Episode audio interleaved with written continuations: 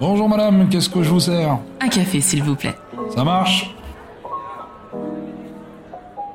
Le guépard blanc, comme on le surnomme, vient de remporter la médaille d'argent sur 100 mètres aux Jeux paralympiques de Tokyo. Timothée Adolphe, de son vrai nom, est un athlète incroyable au parcours hors du commun. Pendant cette conversation, nous parlerons de son parcours, de l'échec et aussi de résilience. J'ai envie de changer ta façon de faire, d'impacter le monde, mais tu ne sais pas comment y arriver. Je suis Tia Brown Sugar, une touche à tout qui pense que les gens qui brillent n'éteignent pas les autres. Et autour d'une tasse de café, je t'emmène découvrir ces étoiles. Des personnes qui, à travers leur parcours et leur histoire, partagent d'autres façons de faire, de vivre, de consommer, de penser, mais surtout changent les choses. Si tu as aimé ce podcast, abonne-toi pour ne rater aucun épisode. N'hésite pas à le commenter et à laisser 5 étoiles sur Apple Podcast pour m'aider à le faire découvrir. Je t'en remercie. Maintenant, prends une tasse, installe-toi et déguste ce moment. Bonjour Timothée. Salut. Merci d'avoir accepté mon invitation. Avec grand plaisir. Je suis vraiment, vraiment très, très honorée. Euh, alors, on va commencer par la question que je pose à tous mes invités. C'est vraiment la question obligatoire. Rassure-toi, c'est la plus simple. Tu es plutôt thé ou café? Euh, Histoire d'être chiant, je vais te dire maté. Excellent. Alors soit je, suis tout le temps comme ça, moi je réponds soit à côté, soit je te dis les deux. Donc euh, je sais pas trop choisir. Maté, ça me va. Allez, on prend ça. Entre les deux. D'ailleurs, en plus c'est très original parce que tu es le premier à me dire ça. Ah, Donc c'est bah, très bien. Alors, pour ceux qui ne te connaîtraient pas, pourrais-tu te présenter de la façon dont tu aimerais que les autres le fassent? Waouh. Euh, bah écoute, euh, que les autres le fassent. Ah, c'est compliqué ça. Ouais. euh... J'ai commencé par la facile. ouais, ouais, ouais, c'est la facile en plus. Oh là. Euh, bah écoute, je suis un athlète paralympique euh, qui a connu des hauts et des bas et qui euh, qui reste debout malgré tout, mais qui n'est pas qu'un athlète parce que je suis euh, je suis un peu sur tous les fronts. J'ai un j'ai un cerveau euh, j'ai un cerveau qui, qui fonctionne à 50 000 à l'heure euh, tout le temps. Et, il, il, fonctionne plus vite que je ne cours malheureusement. et du coup, je suis, euh, je suis sur plusieurs euh, sur plusieurs facettes. C'est-à-dire que forcément le sport, euh, oui, c'est c'est mon activité principale, mais je fais je fais pas mal de musique. Je prépare un one man show. Et pour la petite info, je suis sur le point de sortir un jeu vidéo avec cinq autres associés un jeu vidéo public accessible à tout type de handicap. Donc c'est une première mondiale euh, sur euh, sur PC et sur mobile. Euh, je suis, euh, je travaille dans une, une entreprise qui est Keneo, qui, qui est une entreprise qui bosse dans l'événementiel sportif. Euh, moi, je suis plus en charge de la formation dans la dans le domaine de la communication et plus précisément dans l'écoute. Donc voilà, je suis un peu un touche à tout et, et un curieux de tous les univers. C'est super intéressant. On va parler un petit peu de tout ce que tu fais tout au long de, de cette conversation. Tu m'as dit que ton cerveau allait à, à 100 000 à l'heure. Est-ce que petit, t'étais déjà comme ça? T'étais quel style de petit garçon?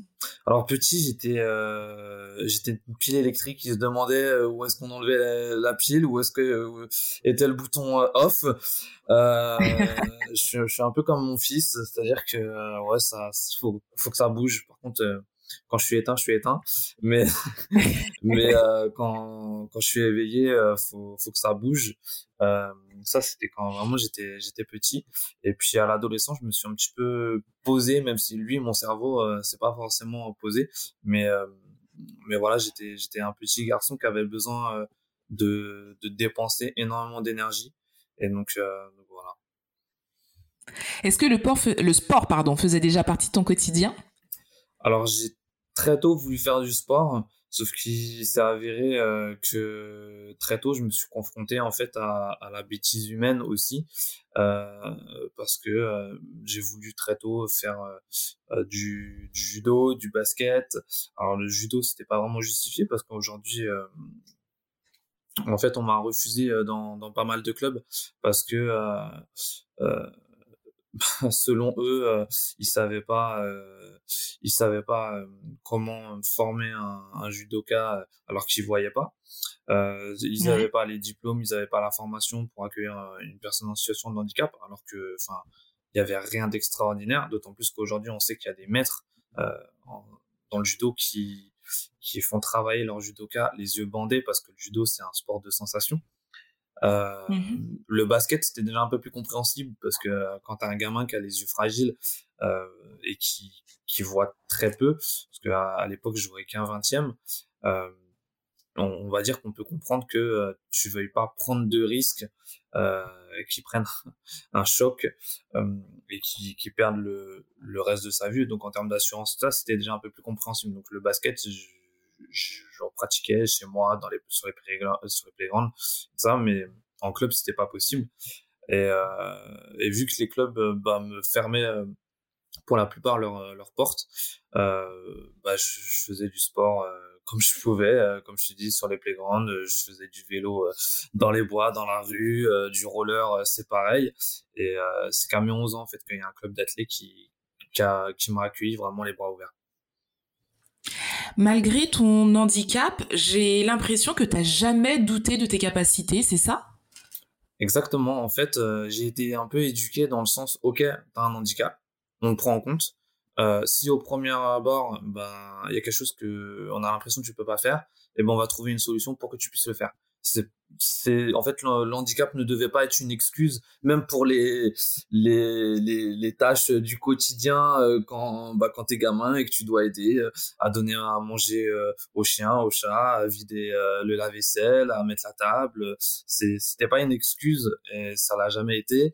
Et donc donc voilà et c'était pareil pour pour les autres choses. Il fallait que qu'on cherche à adapter les choses. Et je pense que la façon dont on m'a éduqué les valeurs que mes parents m'ont inculqué bah m'a permis euh, d'être un peu de, dans cette dans cette idée où je me suis jamais fixé de limite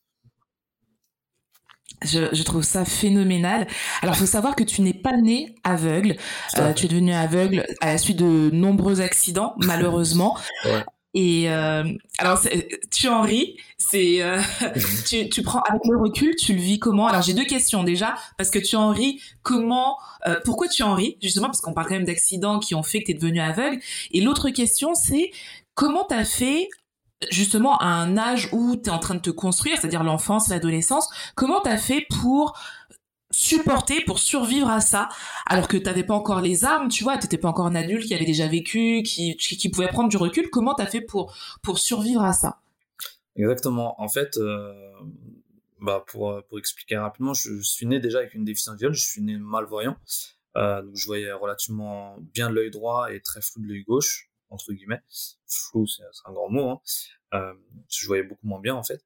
Et euh, et en fait à j'avais euh, j'avais déjà des, des, petits soucis quand même assez sérieux. J'avais un glaucome congénital à l'œil gauche j'avais pas forcément d'iris à, à l'œil droit euh, un cristallin très fragile. Enfin voilà j'avais quand même plusieurs euh, petits trucs qui allaient pas au niveau des yeux mais euh, l'œil droit voyait quand même plutôt bien. Et, euh, et, en fait à trois ans je suis opéré à de la cataracte des deux yeux donc le, le truc normalement qui vu avant l'âge quoi on peut se dire. Et, ouais. et en fait c'est une opération qui se déroule très moyennement et une dizaine de jours plus tard, euh, j'échappe à la vigilance de la personne chez qui je suis en, je suis en garde. Euh, très peu de temps, en fait, je profite d'un instant où, euh, où la personne est en train de, de dire au revoir à une amie. Euh, et moi, je me faufile dans une cage d'escalier, je me mets à courir comme un dératé. Il faut croire que j'avais déjà un avenir de sprinter euh, déjà tout tracé. Et, euh, et en fait, je descends, je descends, et en bas, il y a une porte vitrée que je ne vois pas et que je me prends de plein fouet. Et euh, le choc est tel que ben, je perds euh, mon œil droit sur un décollement de rétine. Donc, euh, côté droit, bah, c'est game over à 3 ans. Et, euh, en fait, euh, bah, là-dessus, je vais devoir apprendre à utiliser le peu de vision que j'ai de mon œil gauche, c'est-à-dire un vingtième. Euh, et, à, et trois ans plus tard, donc à mes 6 ans, je prends un coup de pied dans l'œil gauche. Sûr qu'il n'y ait pas de jaloux. Euh, souvent là, c'est souvent là, on me demande si c'est moi qui ai créé le site VDM, mais non, euh, et donc euh, là, ça crée un ulcère de la cornée. Et un ulcère de la cornée, alors déjà à l'époque, dans les années 90, on n'y touchait pas vraiment, mais en plus quand il y, a un, il y a un glaucome, ça complique sérieusement les choses. Donc on dit hop hop hop hop, hop on, on touche à rien, euh, on voit, on verra comment ça évolue et on va essayer de, de ralentir le processus. Et, euh, et donc j'ai un traitement avec des colliers, des, gouttes à mettre dans les yeux euh, quotidiennement. jusqu'à jusqu'à mes 15 ans, ça reste plutôt stable. Et, et en fait, à l'adolescence, donc je, à mes 15-16 ans, je suis en internat à Angers pour poursuivre mes, mes études. Et ce qui se passe, c'est que on m'apprend à mettre ces fameuses gouttes tout seul. Et euh, bah une fois une fois que j'ai appris, je maîtrise le, geste, bah c'est bon, je le, on me confie cette tâche à faire tous les jours. Et puis bah il y a un jour j'oublie, deux jours j'oublie. Puis je me dis oh bah, ça change rien en fait. J'ai pas j'ai pas de douleur, je vois pas moins bien. Et puis et puis voilà. Et euh, et en fait, euh, je laisse passer le temps et je me dis, ben, en fait, euh, ça sert à rien ces, ces gouttes. Et au bout de, de, plusieurs mois, je fais une visite chez l'ophtalmo qui me dit, ah, c'est bien, tu mets bien tes gouttes. Alors que ça fait six mois que je mets plus.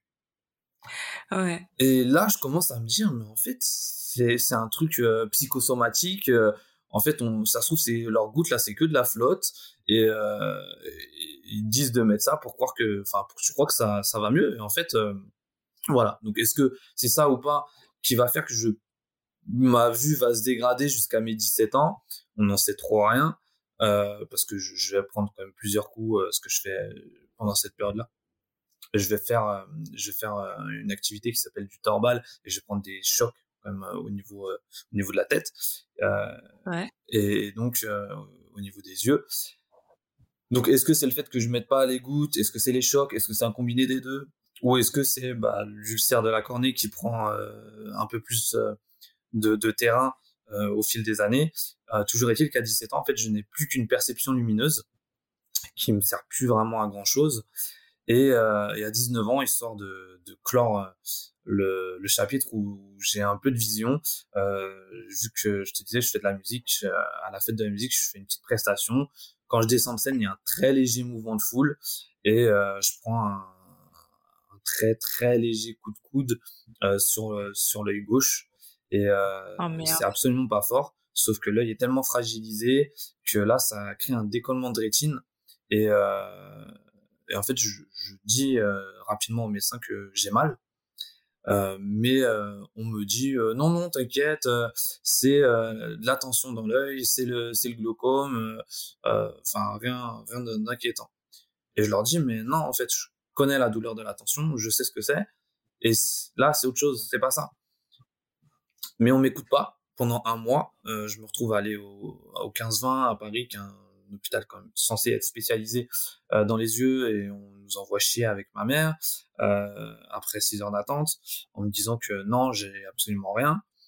Et euh, du coup un petit peu dans l'impasse et, complètement démuni surtout mes parents voyaient que bah, ça faisait euh, deux trois semaines que là je, faisais que dormir et on me donnait des, des efferalgons codéinés pour que je puisse dormir parce que la douleur était insupportable.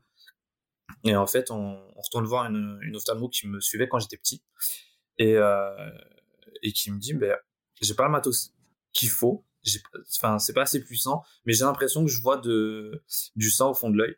Et, euh, et, en fait, euh, faudrait que, que ailles en urgence à, à l'hôtel Dieu, je te fais une recommandation et, et tatati tatata.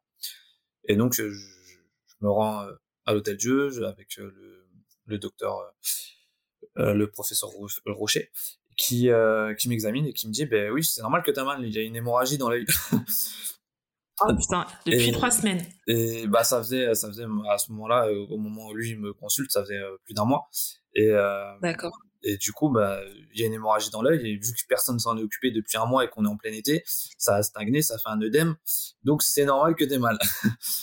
euh, sauf wow. qu'on est en été et qu'on opère très rarement les yeux euh, en été parce que ça, avec la chaleur, ça cicatrise mal. Donc, il va falloir attendes encore deux mois.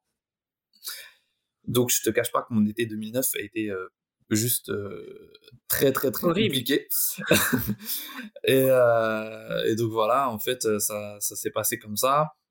Et donc, en, euh, la dernière opération, c'est une énucléation de l'œil. Donc, en gros, très rapidement, on prend euh, le globe oculaire, on retire tout ce qui fait mal et voilà, c'est game over.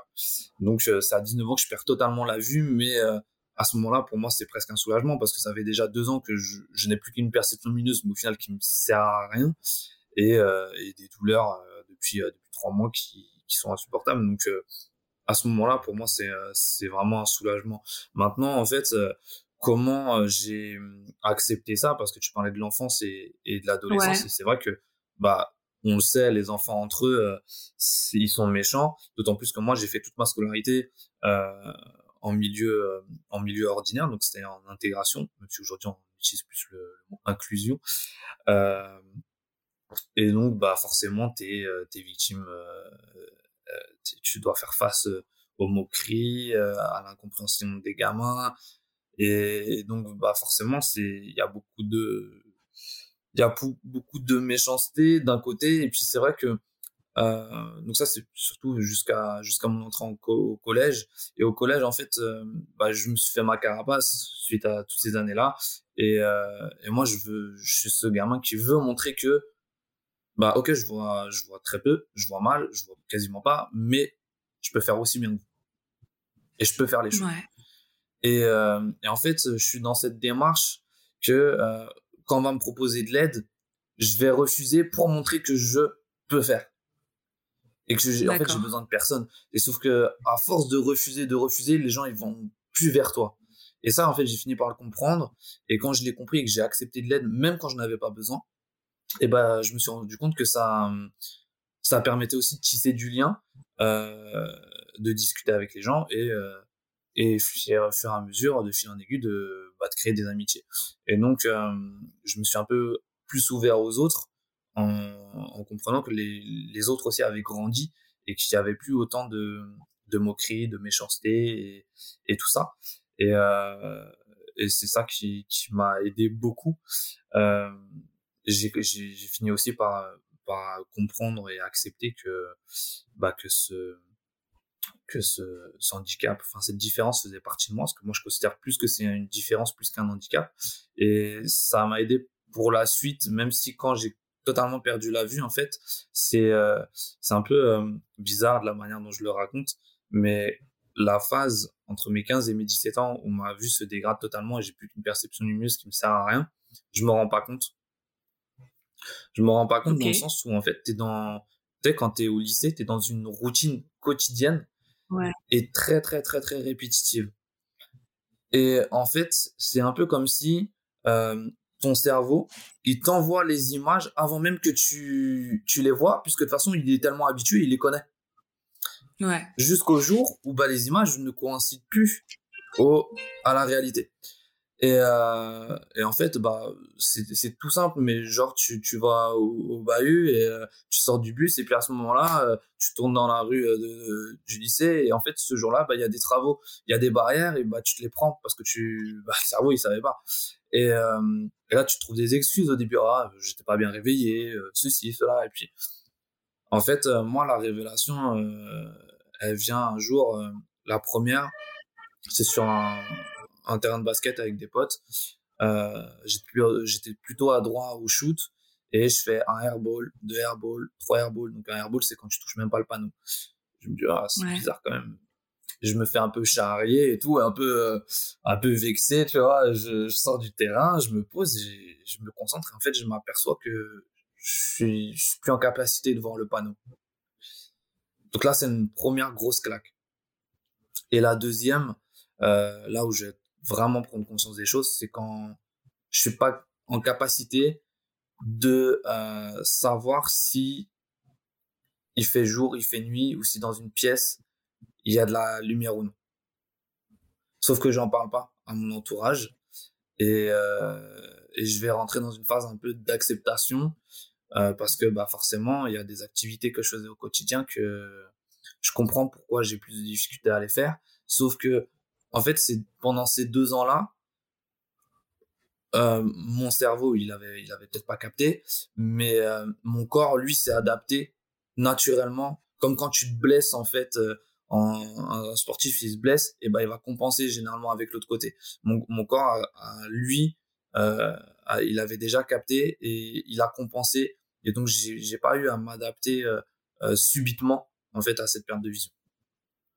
Ok. Et à quel moment t'en parles à tes proches? Bah, il y a un moment, en fait, euh, en plus, ils me voient, ils me voient rarement puisque je suis en internat. Ils me voient que euh, le week-end et peu de temps parce que j'avais même cours le samedi matin. Donc, je, si j'arrive chez moi le samedi en début d'après-midi, je repars le dimanche soir.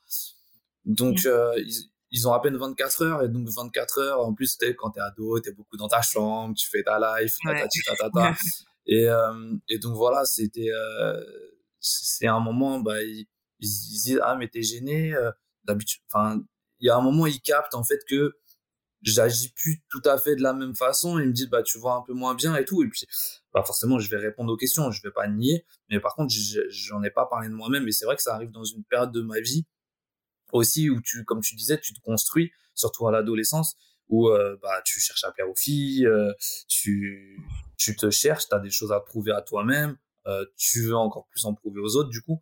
Et donc, c'est vrai que c'est c'est une période un petit peu compliquée à, à gérer et et voilà, mais cette, une fois cette phase d'acceptation passée, tout, tout roule. C'est surtout cette phase d'acceptation qui est, euh, qui est un peu difficile, qui peut être plus ou moins longue selon les personnes. Et certaines personnes ne passent jamais cette phase d'acceptation. Euh, et on le voit quand, sur les personnes qui n'acceptent pas leur handicap.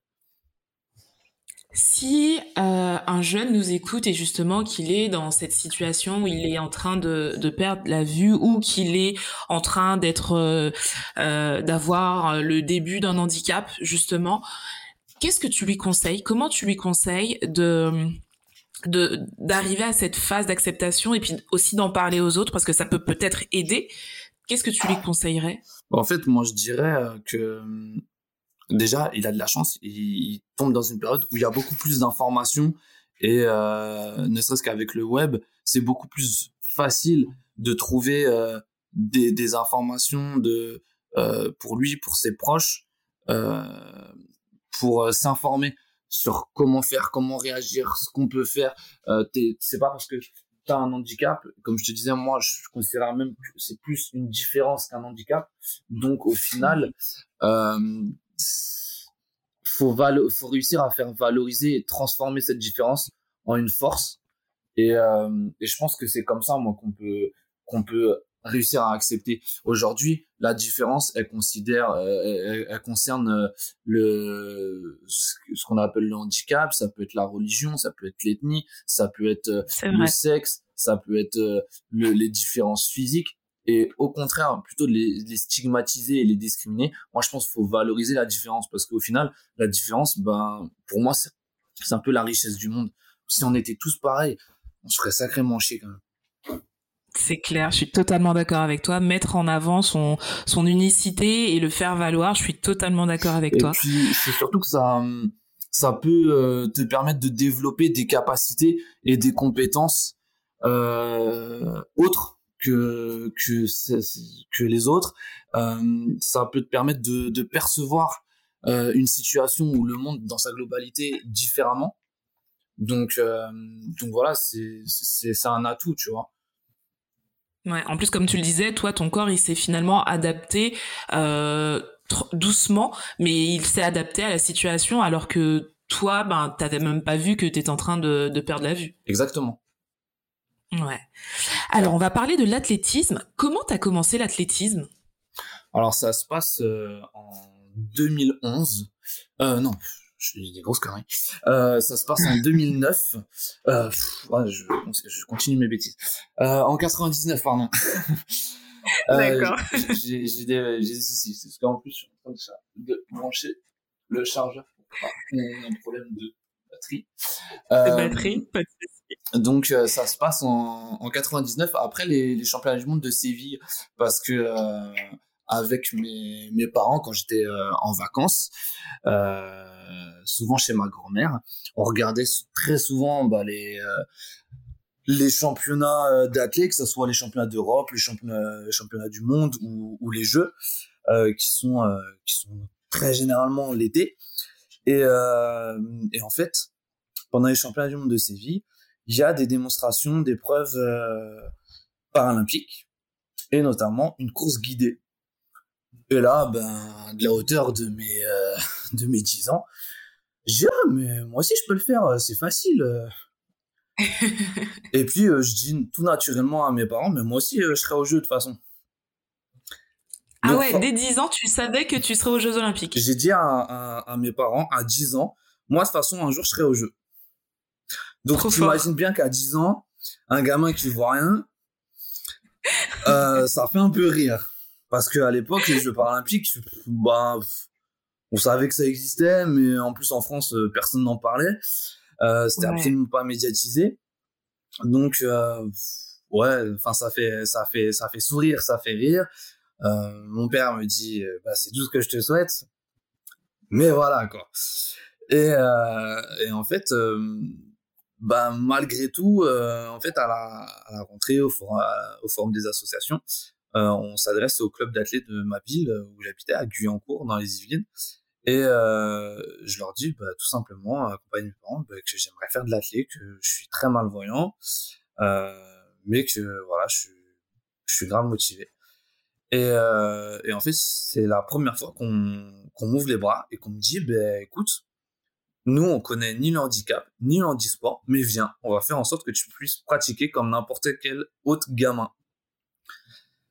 Et j'ai la chance du coup de tomber sur des gens qui veulent euh, qui veulent bien s'investir, qui veulent se creuser un peu les méninges euh, pour chercher à adapter les choses.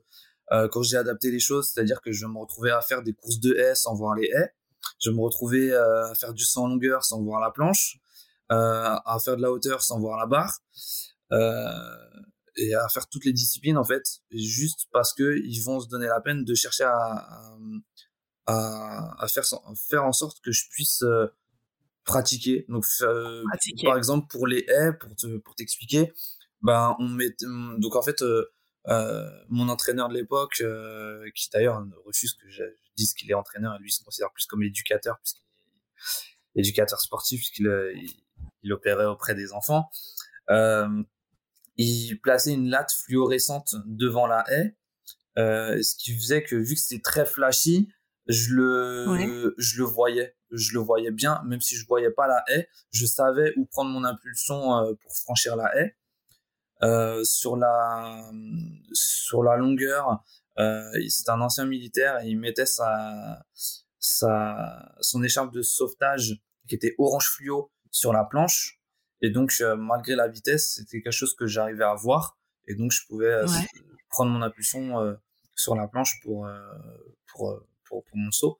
Euh, la, la hauteur, bah, j'allais toucher la barre de la hauteur, euh, enfin la, barre euh, pour, pour, que je puisse un peu visualiser un peu la, la hauteur de la barre.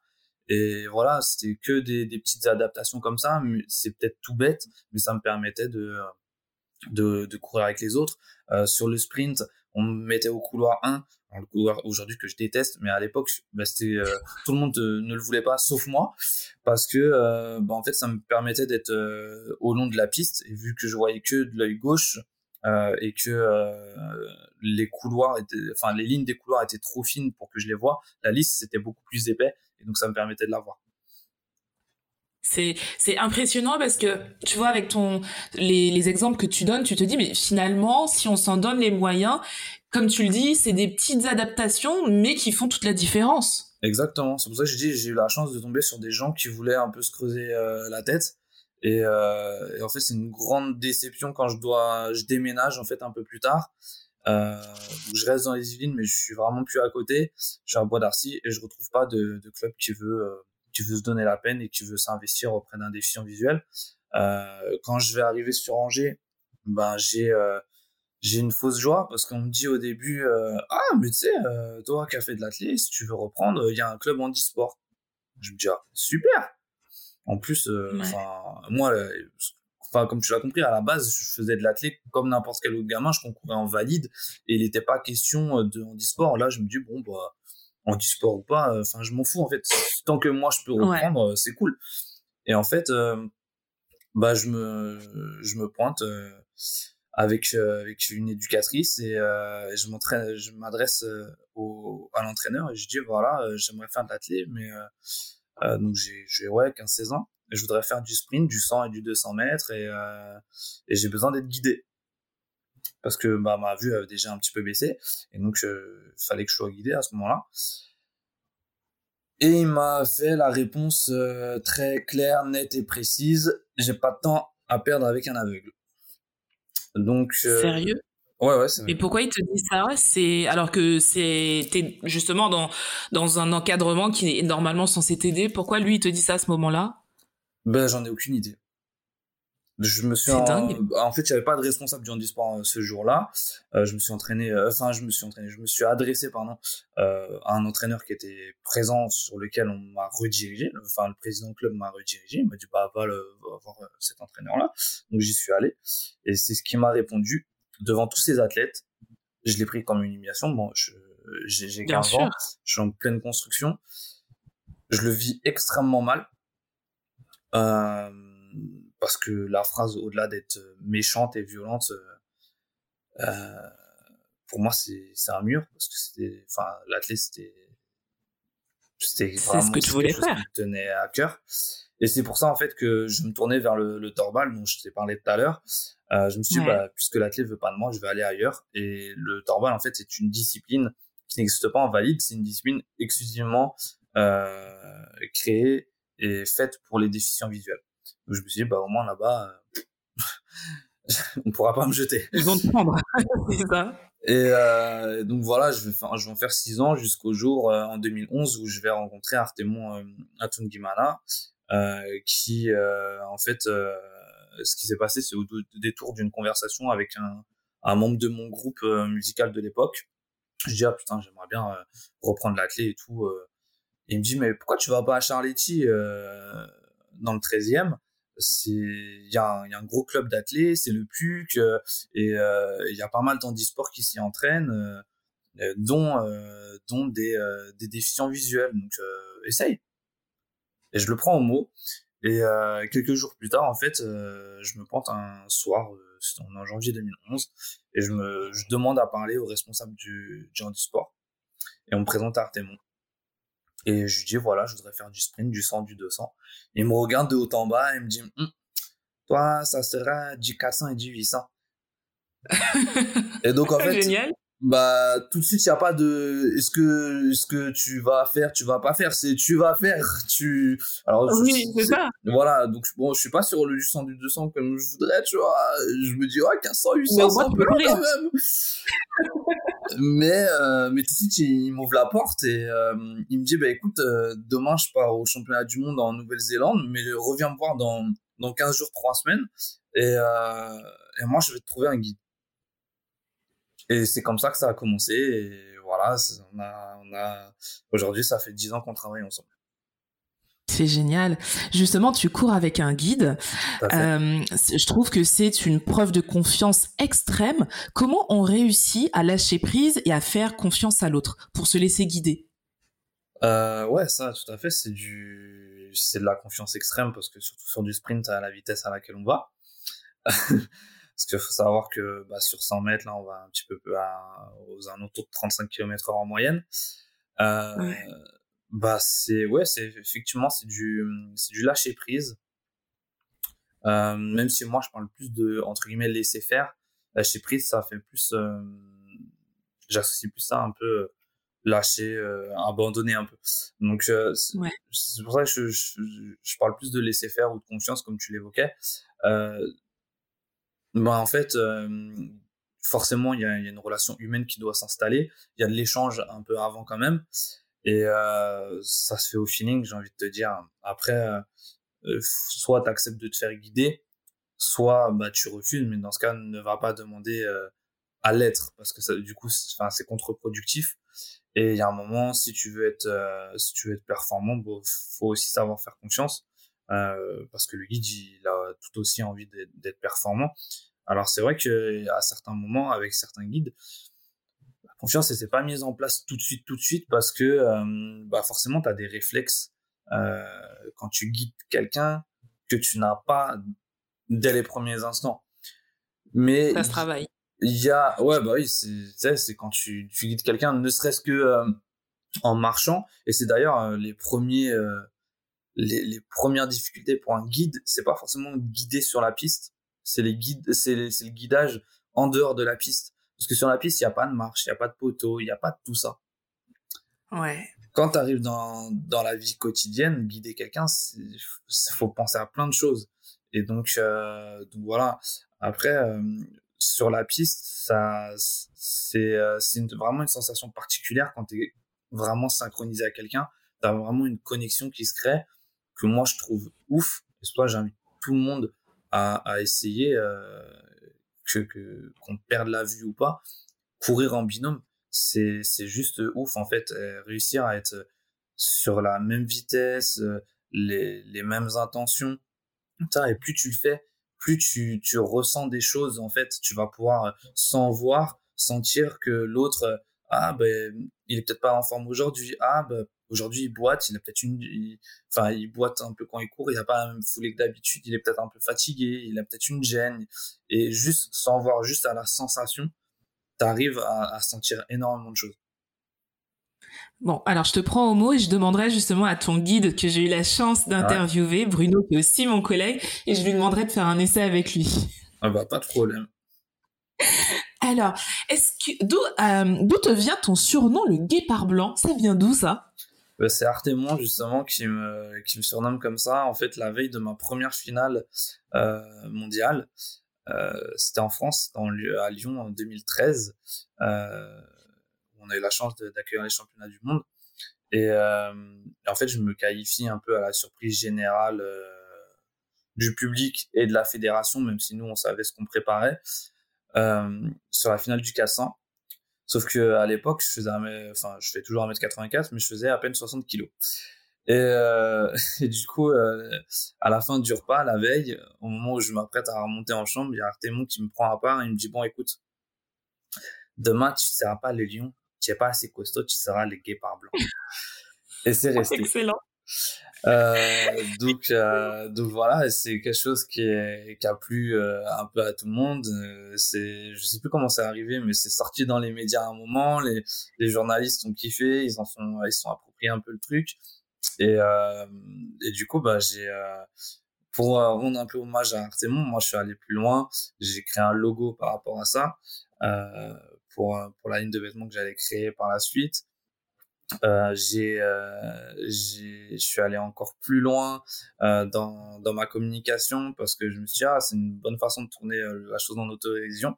Quand je suis allé voir mon prothésiste en fait en 2015 pour mes prothèses oculaires, bah, il, me, il me fait mes prothèses classiques qui reproduisent qui reproduisaient la couleur oculaire que enfin de l'œil que j'avais avant et, et je dis en, en déconnant mais en fait vu que, enfin, tu dessines ce que tu veux, en fait, sur la prothèse. Il me dit, oui, oui. Je dis, mais en fait, du coup, tu peux faire des yeux de guépard. et euh, il me dit, bah, ouais, pourquoi je, je, lui explique et tout. Et en fait, euh, Dencott, le, enfin, le laboratoire Dencott, qui est, qui est, qui est, qui est le laboratoire qui fait les prothèses, a fini, euh, ne pouvait pas, en fait, me sponsoriser, mais ils m'ont offert ces prothèses en yeux de guépard. Et, euh, je les mets euh, régulièrement pour euh, des trucs de, de, communication, soit au plateau télé ou autre, euh, parce qu'en fait c'est une façon pour moi, un de rendre hommage à Artemon, mais de de tourner mon handicap en autodérision dans le sens où on a très souvent l'habitude de voir l'aveugle avec ses lunettes noires, son piano, et pas forcément quelqu'un euh, qui, qui fait du sport. Et le guépard qui euh, comme tout félin a quand même euh, l'œil comme on dit ben, bah oui il me semble qu'il a une très bonne vue justement. comment? Il me semble que le guépard fait partie des un des animaux qui a les des animaux qui a la, une des meilleures vues non? Euh, bah il me semble aussi. Je... ouais donc c'est pas autant que, que c'est un pied mais, mais voilà c'est énorme et donc, euh, bah, c'était, c'était pour moi une, vraiment une façon de, de casser les codes. Et c'est pour ça que je l'ai fait. Et j'adore, j'adore l'idée. Alors, avant de parler de tes succès, parce qu'il y en a quand même eu, on va parler de tes défaites. Tu as vécu beaucoup de disqualifications. Quand on se prépare comme ça pendant des mois, des années, comment on arrive à rebondir après euh, une défaite comme ça? Ben, je pense qu'il faut être un, faut avoir du caractère faut être têtu. Euh, et voilà, moi je pense que c'est ce qui m'a animé tant que j'avais pas ce que je voulais. Euh, je, je continuais et, euh, et c'est vrai que tu passes par des moments terribles de désillusion, de remise en question, de doute surtout. C'est le doute qui, qui, prédomine à certains moments. Et surtout quand ça s'accumule, tu t'en viens même à te demander est-ce que t'es vraiment fait pour ça? Et, euh, et voilà, mais sur toutes les disqualifications qu'on a eues, euh, le pire, c'est qu'à chaque fois, ça a été pour un motif différent. On n'a jamais fait des, deux disqualifications pour le même motif. Donc j'ai expérimenté, on peut le dire aujourd'hui, tous les motifs de disqualification possibles et inimaginables. Et c'est pas faute de ne d'essayer de ne de ne pas anticiper. On, on, connaît le règlement, je le connais euh, comme ma poche le règlement, et c'est pas de la suffisance, c'est pas c'est que euh, le règlement déjà il a été durci d'année en année. Euh, ils ont imposé des choses qui, à mon sens, n'ont pas vraiment de sens, n'ont pas vraiment de sens justement. Euh, et notamment la dernière en, en cours, euh, qui a eu lieu à Tokyo sur 400 mètres avec Jeffrey. Ouais, tu, vous, vous êtes désolidarisés, c'est ça? En fait, il, à 45 cm de la ligne, le lien a glissé de la main de Jeffrey. Ouais. Sauf que ça procure aucun avantage à l'athlète. Et donc, euh, ok, t'as la règle qui dit on doit passer la ligne reliée. Admettons. Ok. Euh, sauf que là, là c'est pas une, pas une question que l'athlète ou le guide lâche, c'est qu'on est dans une dans un jour où il fait 34 degrés à l'ombre, donc sur une piste d'athlète, il fait encore plus chaud, surtout quand on est en plein cagnard, parce qu'une piste d'athlète, ça, ça garde et ça reflète la chaleur. Euh, il fait 85% d'humidité. On nous impose un lien depuis fin 2018 euh, qui n'est pas antidérapant. Et donc, euh, juste avant même de courir, t'es es trempé tellement il, fait chaud. Donc, euh, donc voilà, c'est juste un fait de course et, et c'est quelque chose qu'on pouvait pas anticiper parce que ça nous est jamais arrivé, même à l'entraînement. Et donc, on, on cherche à anticiper et à se professionnaliser. Et c'est des mois, des années de travail qui sont anéantis pour, enfin, pour des conneries, en fait. Et, euh, et voilà, autant, des fois, c'était des erreurs qui étaient vraiment commises et qui étaient, euh, qui étaient de notre faute et de notre ressort. Autant là, j'avoue que j'estime que euh, un peu de tolérance, ça aurait tué personne. C'est pas comme si Jeffrey ouais. m'avait tiré, m'avait poussé dans le dos pour que je franchisse, d'autant plus qu'il n'y avait pas photo sur sur cette victoire. Donc, euh, donc voilà. Et à chaque fois qu'on a été disqualifié, faut noter aussi euh, qu'on termine premier de notre course. Donc il ouais, y a des titres et il y a des, des qualifications en finale qui, qui sautent. Donc notre palmarès pourrait ouais. être beaucoup plus important. Euh, mais ça n'a jamais été un problème de niveau. Et ça, euh, je tiens à le mmh. préciser parce que on a beaucoup qui ont tapé sur sur Artemon euh, en disant que c'était un peu de sa faute et tout. Alors déjà, Artemon, il est pas sur la piste, donc peut pas être responsable de ça. Mais euh, à chaque fois qu'on est arrivé en championnat, on est toujours, toujours, toujours été prêt. Donc euh, voilà, s'il y a eu des, des erreurs commises, ça a été là du ressort du guide ou de moi, enfin bref, du binôme, mais ouais. euh, jamais de celle du, du, coach, en tout cas pour, pour ces disqualifications qui sont en 2016, en 2017, en 2018 ou là en 2021. Quand tu es euh, justement dans ces périodes où c'est difficile, où tu as l'impression que tu arrives pas et que tu vas pas y arriver quand ça va pas, qu'est-ce qui fait que tu vas quand même te relever et y aller? Est-ce que t'as c'est vraiment cette motivation de te dire je vais gagner ou il y a un but qui est tellement énorme pour toi que tu dois absolument le faire? Ou c'est juste ton caractère qui fait que ben faut y aller, faut y aller même si ça va pas? Je pense c'est un peu des deux. Euh, déjà, en fait, euh, bah, par exemple, surtout sur la dernière, ça a été, ça a été, euh, je crois, c'est, je pense, c'est, c'est le pire, hein, parce que c'est les jeux, parce que j'avais l'impression que la, la situation se, l'histoire se répétait inlassablement. Je me disais, enfin, c'est pas possible. Et en fait, pendant 24 heures, je suis un peu dans un espèce de brouillard de, de coton où, où tout semble irréel. T'as l'impression que t'es dans une autre dimension. Tu te dis, non, non, en fait, c'est pas possible. Enfin, Là, c'est juste un mauvais rêve, tu vas te réveiller, c'est pas possible. Enfin, l'histoire, elle peut pas se répéter comme ça. Enfin, on en a tellement chié, excuse-moi hein, pour le pour le vocabulaire, mais ouais, on a non, tellement chié parce que le, le 400 en plus, c'est une discipline qui, enfin, tu, tu passes par des, des des phases dans ta vie qui sont extrêmement difficiles. C'est une discipline où on va se faire vomir à l'entraînement, etc. Enfin, on va se pousser très très loin et et on était prêt et donc on, on savait en plus ce qu'on avait dans les jambes euh, et, et de d'être privé de, de finale comme ça enfin et ça fait deux fois que je gagne ma demi-finale au jeu et que je suis privé de finale. Donc, enfin, et comme je disais, c'est pas un problème de niveau, c'est un, un, problème de, de, de, de points, euh, de quoi, de, je saurais même pas comment qualifier ça. Et on, enfin, je, je prends vraiment comme une grosse injustice. Et en fait, l'idée à ce moment-là, c'est un, euh, il y a beaucoup d'attentes autour de toi. Toi, tu as des choses à prouver. Et, et tu sais que, en plus, ça va parler encore une disqualification. Oh, il est vraiment pas doué. Oh, il est ceci, il est ça. Euh, et, et du coup, non, enfin, il y a un moment, faut, faut quoi. Tu te dis, il faut fermer des bouches. Et euh, c'est pas possible, en fait. Il y a un moment, on a, on a ce qu'on a dans les jambes, on sait ce qu'on vaut, on, on voit un titre, donc faut aller le chercher. Et, et ça, ça peut pas euh, juste euh, inlassablement se répéter. Il y a un moment, le, la, la spirale infernale, elle va se, elle va se briser.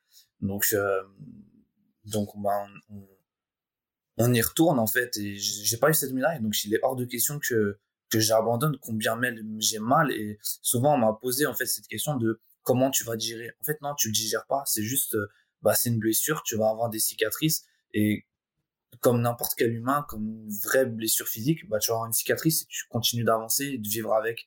Bah là, faut vivre avec et il euh, faut réussir à, à, faire en sorte que euh, bah ça ça te serve à l'avenir et, euh, et c'est pour ça que j'insistais tout à l'heure sur le fait que chaque disqualification a été différente et pour un motif différent et parce qu'à chaque fois on a analysé et on a trouvé une solution pour que ça n'arrive plus. Donc, euh, donc voilà, ça, c'était, c'était extrêmement important pour moi de comprendre les choses et de, de faire en sorte que bah, ça, ça n'arrive plus, tout simplement. Bon, là, il y a encore un truc qui est arrivé, mais c'est encore une disqualification différente qui arrive à un très ça moment plus. de ma carrière, parce que j'ai, j'ai déjà 31 ans. Et donc, euh, bah, les jeux, ça arrive pas tous les quatre matins. et, euh, et donc il, a fallu trouver encore une solution et, et, entre guillemets s'adapter.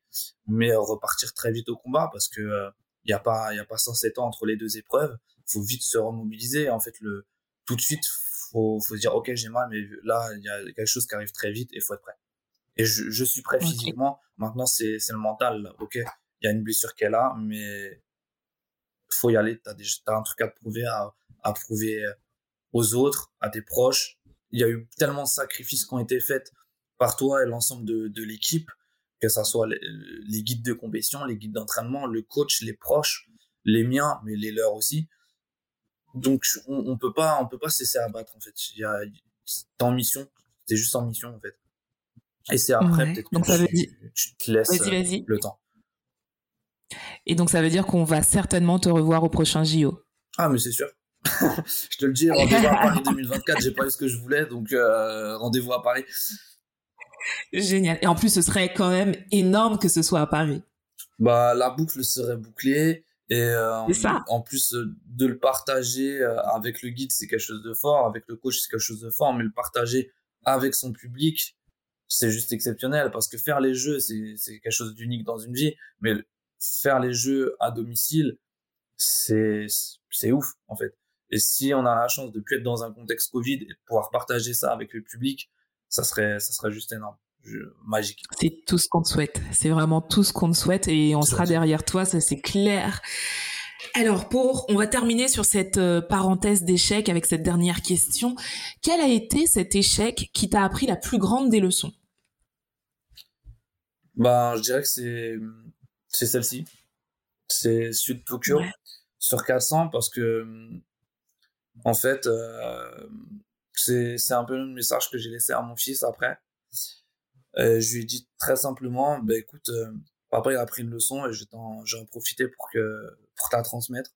C'est des fois en fait tu veux quelque chose de très très très très fort, t'as beau mettre tout en place, te donner les moyens d'eux, et en fait, eh ben ça n'arrive pas et tu n'obtiens pas ce que tu veux parce que dans la vie on n'a pas toujours ce qu'on veut alors forcément je vais réessayer euh, parce que la seconde leçon euh, en fait c'est plusieurs leçons en une c'est un on n'a pas toujours ce qu'on veut et donc faut être patient et persévérant et donc faut faut persévérer et donc euh, bah oui quand t'as un grand un grand objectif il y a aussi un chemin semé d'embûches.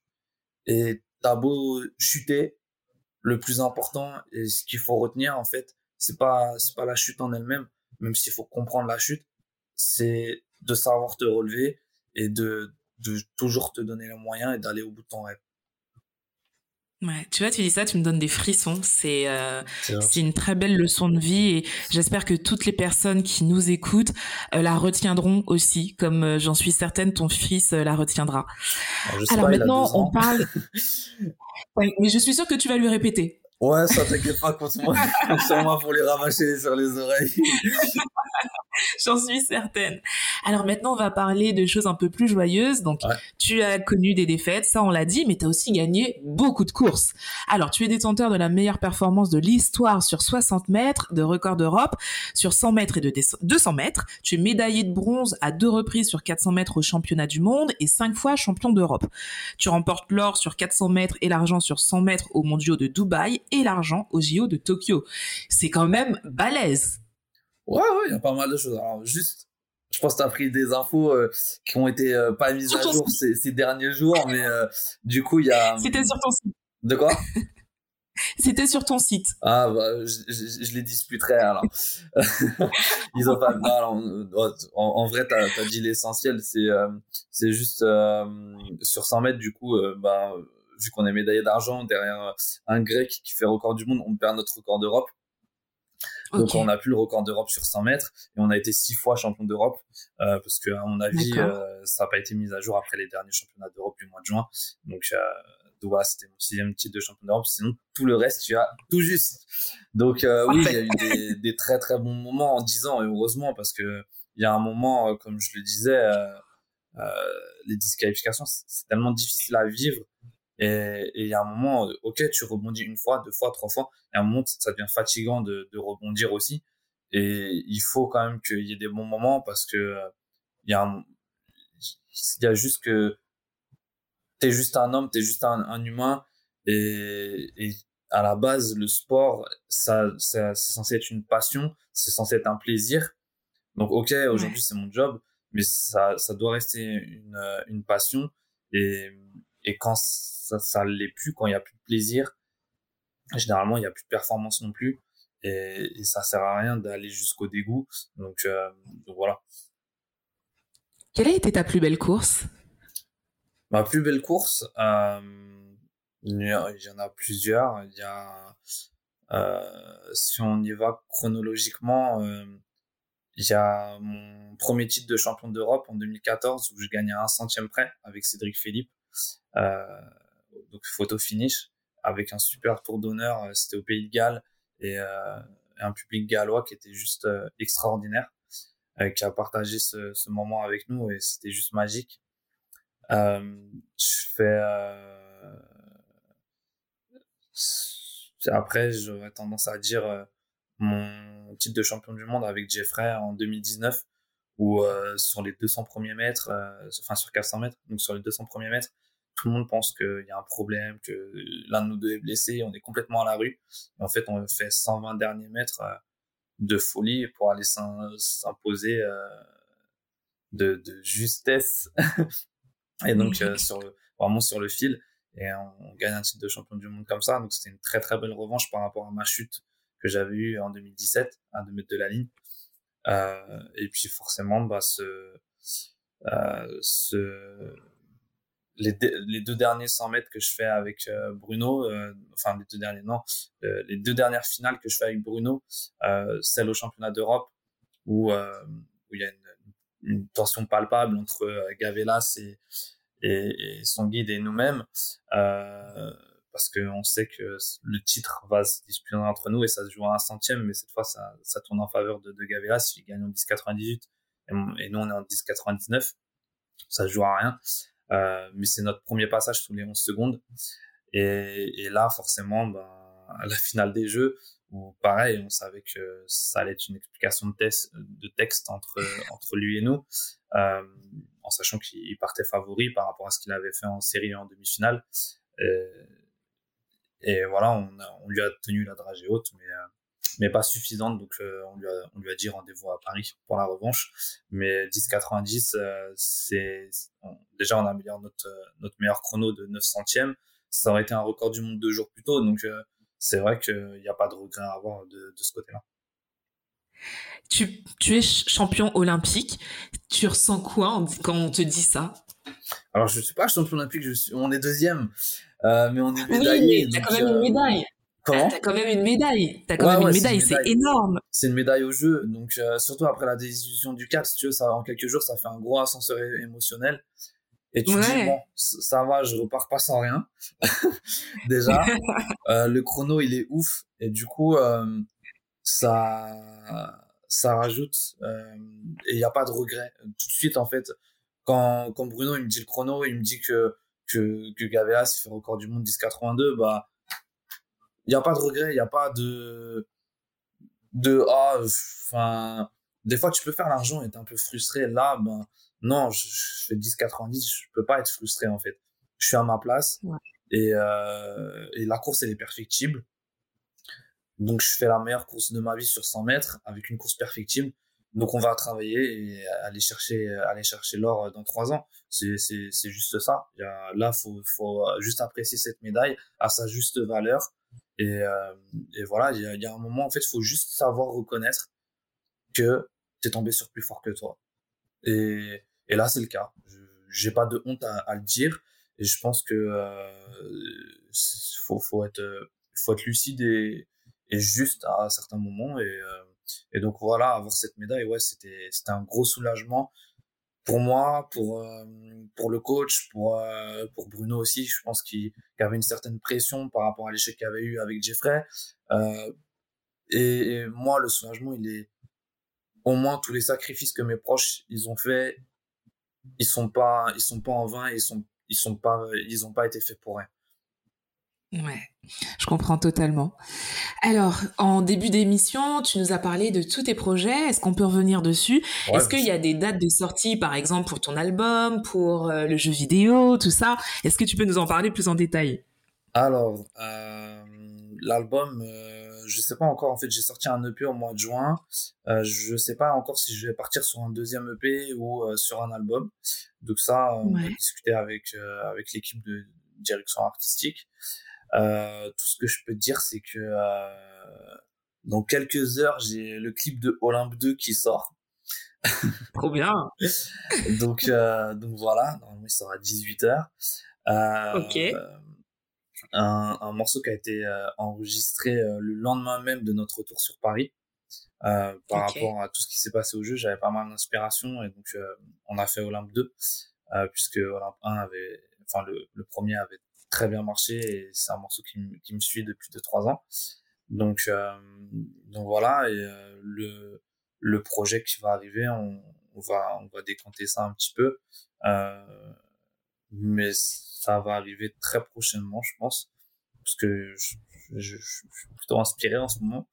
Euh, pour l'Unman Show, je vais relancer parce que ça fait depuis 2018 que je travaille dessus. Et c'est vrai que c'est les six derniers mois euh, de préparation pendant les, pour les jeux je l'ai mis en stand-by parce que ça me demandait beaucoup beaucoup de temps et d'énergie et euh, et aussi sur l'aspect financier. Donc euh, c'est un c'est un projet que j'avais mis en stand-by que je vais relancer euh, progressivement. Et puis sur le jeu vidéo euh, on est un petit peu en retard euh, parce que c'est c'est un peu le le le, le le propre même d'un projet informatique, et surtout dans le jeu vidéo, d'avoir du retard. Donc, il euh, n'y a pas forcément d'inquiétude à avoir. Mais c'est euh, en fait euh, la genèse du jeu, ça s'est fait que bah, quand j'ai perdu la vue, je me suis aperçu qu'il n'y avait pas de jeu qui était accessible aux déficients visuels. Je me suis dit, enfin, c'est quand même con. Et ça, ça fait déjà une, plus d'une dizaine d'années. Moi qui étais assez euh, friand des jeux vidéo, euh, je jouais beaucoup. Euh, ça, ça a fait partie d'une des activités que j'ai dû interrompre et avec pas mal de frustration. Et je me suis toujours dit un jour, il faudra que que j'agisse dans ce domaine de manière à permettre euh, à tout le monde de jouer. Et euh, forcément, bah, comme tu t'en doutes, le monde du vidéo, ça, enfin, créer un jeu, ça coûte extrêmement cher. Ouais, j'imagine. Et, euh, donc, bah, forcément, ça a été dans un coin de ma tête, mais euh, bon, il y a un moment, quand t'as pas les sous, t'as pas les sous, quoi. Ouais. Et euh, c'est resté dans ma tête pendant des années, des années, des années. Et pendant le premier confinement, je me suis dit, mais écoute, à plusieurs, il y a peut-être moyen de. Donc, je, je suis parti, en fait, euh, essayer de convaincre des gens dans mon, dans mon entourage euh, en exposant mon projet, en le précisant un peu. Euh, le fait d'en parler, ça m'a aidé aussi à le préciser. Et en fait, les gens étaient hyper enthousiastes, enthousiastes et, euh, et on m'a suivi. Et je m'attendais pas à être suivi euh, comme ça. Donc j'ai fait des demandes de devis et tout ça. Et, euh, et je me suis dit, ben c'est parti. Et on a lancé le. J'ai créé une société et, euh, et aussi une association pour un deux supports de manière à aussi euh, obtenir des, des financements de manière différente. Mais on voulait aussi que prouver qu'on pouvait faire un jeu grand public accessible à tout type de handicap. Et le handicap est souvent euh, créé enfin traité de manière associative euh, en France. Et je voulais aussi qu'il y ait une, une démarche professionnelle derrière. Et c'est pour ça qu'on a fait une une entreprise dans un premier temps. Et, euh, donc on est six euh, associés à, à lancer ce, ce premier jeu. Et donc c'est vrai que à la base moi je m'étais dit voilà c'est un peu embêtant que euh, il n'y a pas de jeu pour les déficients visuels euh, enfin de jeu accessible aux déficients visuels. C'est à dire que je voulais pas qu'il y ait un jeu exclusivement pour les jeux de- pour les déficients visuels parce que ça il y en a. Il y a des jeux audio. Mais toi si tu veux jouer avec moi un jeu audio avec un écran noir et ou juste le logo de l'éditeur ça va vite te faire chier. Donc euh, Ouais. donc en fait l'idée c'est vraiment que ça soit un jeu grand public accessible à tous et même aux autres handicaps. On s'est dit mais pourquoi en fait on, on se cantonnerait de le rendre accessible aux déficients visuels et donc euh, donc l'objectif c'est vraiment de, de- que ce jeu il soit fun et familial et, euh, que toi demain tu as un frère une sœur une amie euh, un parent ou euh, un enfant qui est atteint d'un handicap et ben que vous puissiez jouer ensemble et avoir ce ce partage là ce moment d'échange de partage de loisirs ensemble euh, que jusqu'à présent on ne pouvait pas avoir. Et, euh, et le jeu vidéo qui fait partie de la culture moderne euh, je trouvais ça très dommage que euh, ben, il y ait toujours pas d'accessibilité alors qu'on est en 2021 et on, on enfin je, trouve ça je trouve ça hallucinant en fait.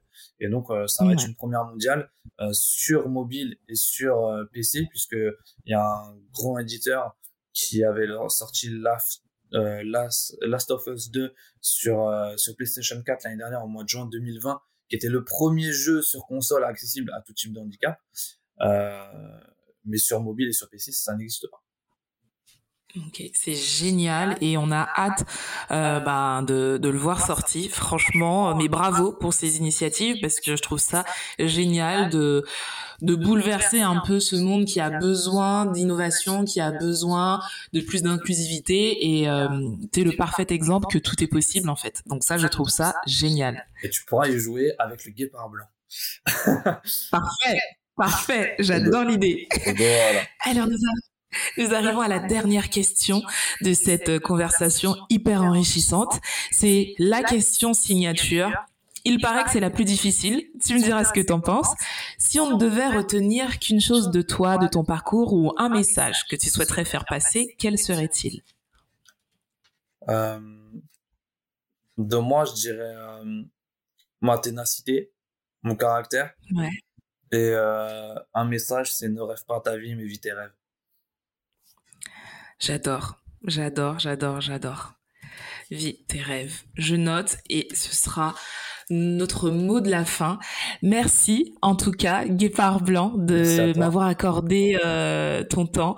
J'ai j'ai adoré cette conversation qui est euh, empreinte de bienveillance, de motivation, de résilience et euh, qui, qui donne un boost en fait de dingue, vraiment, qui donne un boost de dingue. Et euh, j'espère que vous qui nous écoutez avez apprécié ce moment.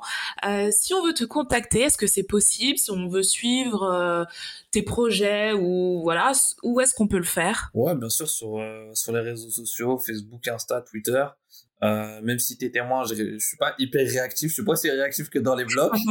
mais je finis par répondre à un moment ou à un autre. Mais non, c'est non, je, te taquine parce que c'est c'est vrai. En plus, j'ai mis un peu de temps à te répondre et je m'en excuse. C'est juste c'était pendant la période des jeux et euh, et au moment où on rentrait où il y avait il y avait beaucoup de choses.